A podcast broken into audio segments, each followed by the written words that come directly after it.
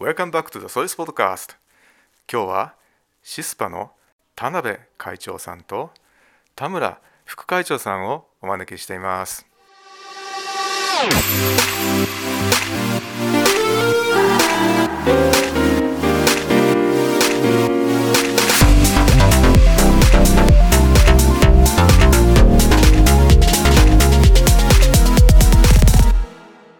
こんにちは。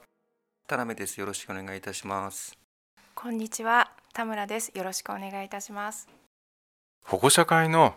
会長とか副会長っていうお仕事はとても大変なことだと思うんですけどねどうして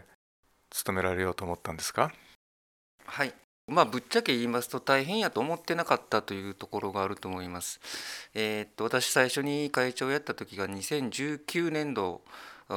ですが、あのまあ指名自体は2018年度の冬、えーまあうちの子供が7年生の時なので。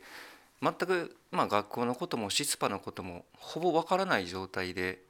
で会長をやってくれないかで結局会長って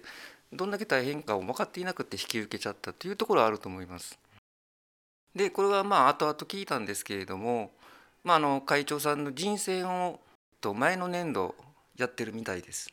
例えばスポーツデーの時とか IF の時とか前会長前々会長が次のボードの会長にふさわしい人を結構リクルーティングしてるみたいでそういうのにまあ引っかかっ引っかかったり大変ですね。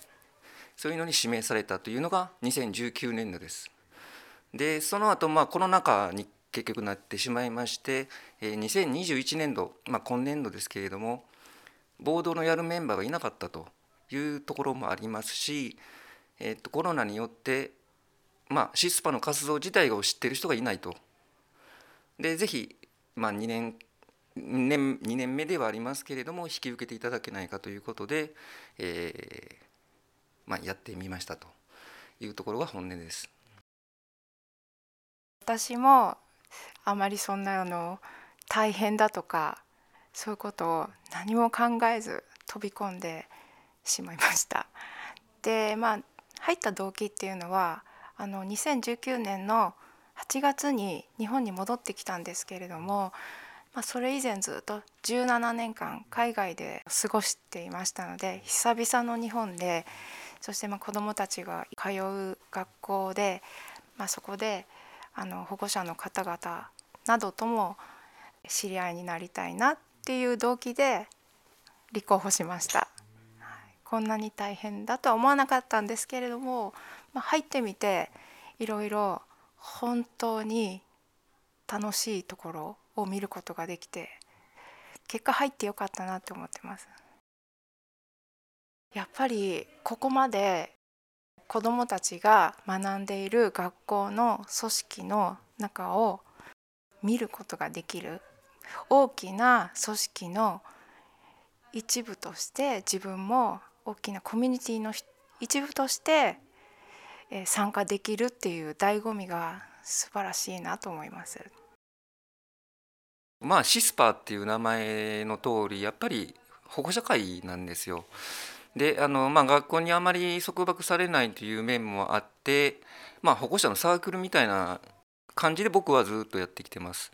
でそれと7年から12年まで、えーいわゆる中高一貫ですので、まあ、6年間分の、えー生徒もいますし保護者もいると。でまあ、それだけのボリュームの家族がいる中でやっぱり会長職をやらせていただくことによって、まあ、学校に来たら、ね、結構知り合いも増えましたし特に最初の時は8年生で右も左も分からない時にやっぱり11年生12年生の家族とあのお知り合いになれたというところはとても大きかったと思います。あとそれとやっぱりあの外では分からない学校内部のこともかなり分かってきましたし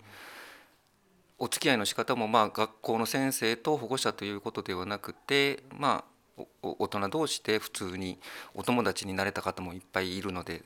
大変良かったなと思ってます。なのであのインターカルチャーにも書かせていただいたんですけれどもやっぱり学校から保護者の姿が消えたっていうのがちょっとこの2年間悲しい出来事だったのかなと思っています。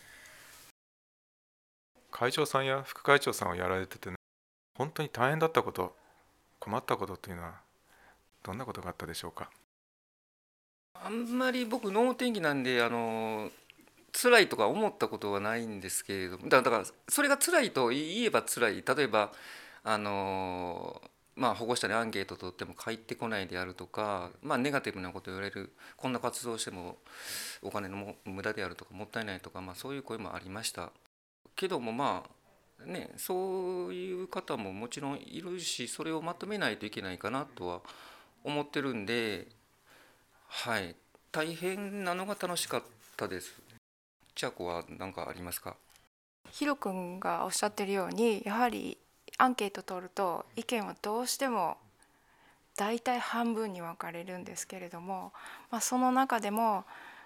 どうやっていこうかっていう決定を下していくっていう醍醐味はやはりシスパーならではに入ってないとできないことかなと思いますし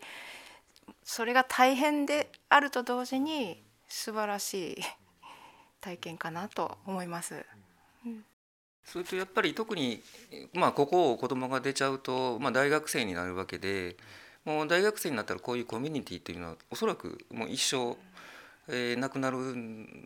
と思いますしまあ変な話あと数年、まあ、このこのシスパを楽しみたいと、まあ、僕も千秋も思ってます。ソイスこの学校を見た時に強いところ、まあ、すごく良いところ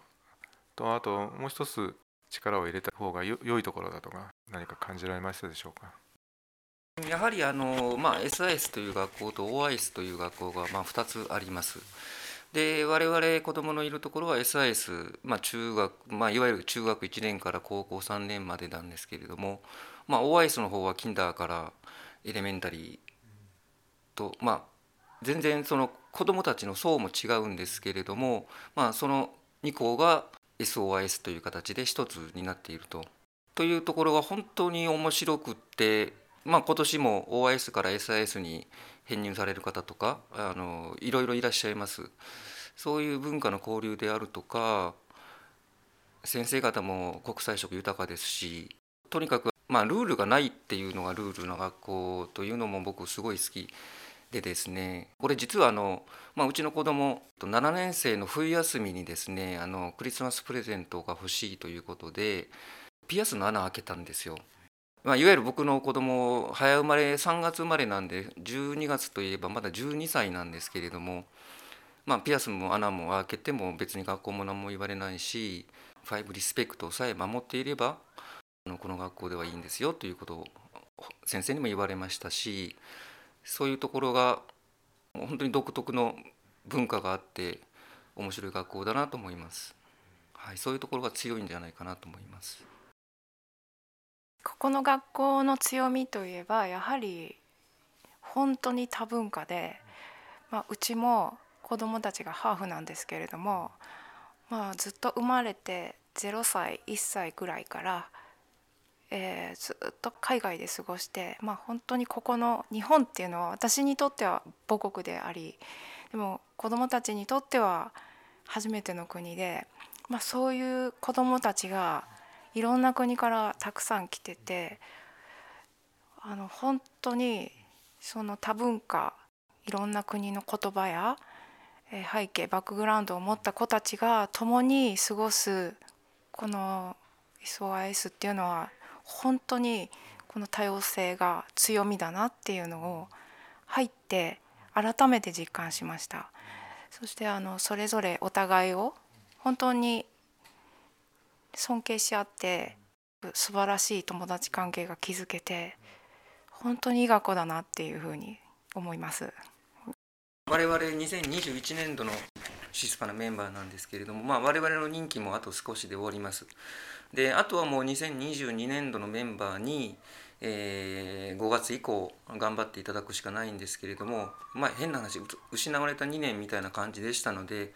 えーぜひ、ですね次年度の方には保護者会というぐらいですから保護者のコミュニケーションを図る機会ももちろんですけれども学校と生徒の、えーと保護者の架け橋になるような行動をとっていただきたいなと、えー期待しております。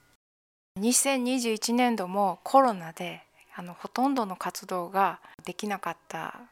こともあり私も実際にシスパに入りながら本来のシスパの活動っていうのを知ることができなかったのでぜひ2022年度は、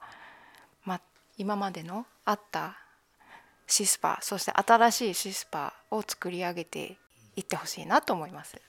えー、それと特にあの2022年度の会長がですねあの、まあ、ご主人が引き受けていただいたんですけれどもあの仕事が多忙ですとで、えー、夫婦で変な話交代交代でもしできるんでしたら引き受けさせていただきますと言われましてあなんか、えー、こういう形式もこれから共働きの家族も多いし、まあ、あってもいいのかなと、まあ、初めてのケースです。こういう形でもシスパの活動には参加できますので、えー、仕事が忙しいであったりとかって躊躇されている方はぜひ次年度以降シスパの活動にご協力いただければと思っております。今日は忙しいところありがとうございました。ありがとうございました。ありがとうございました。See you next time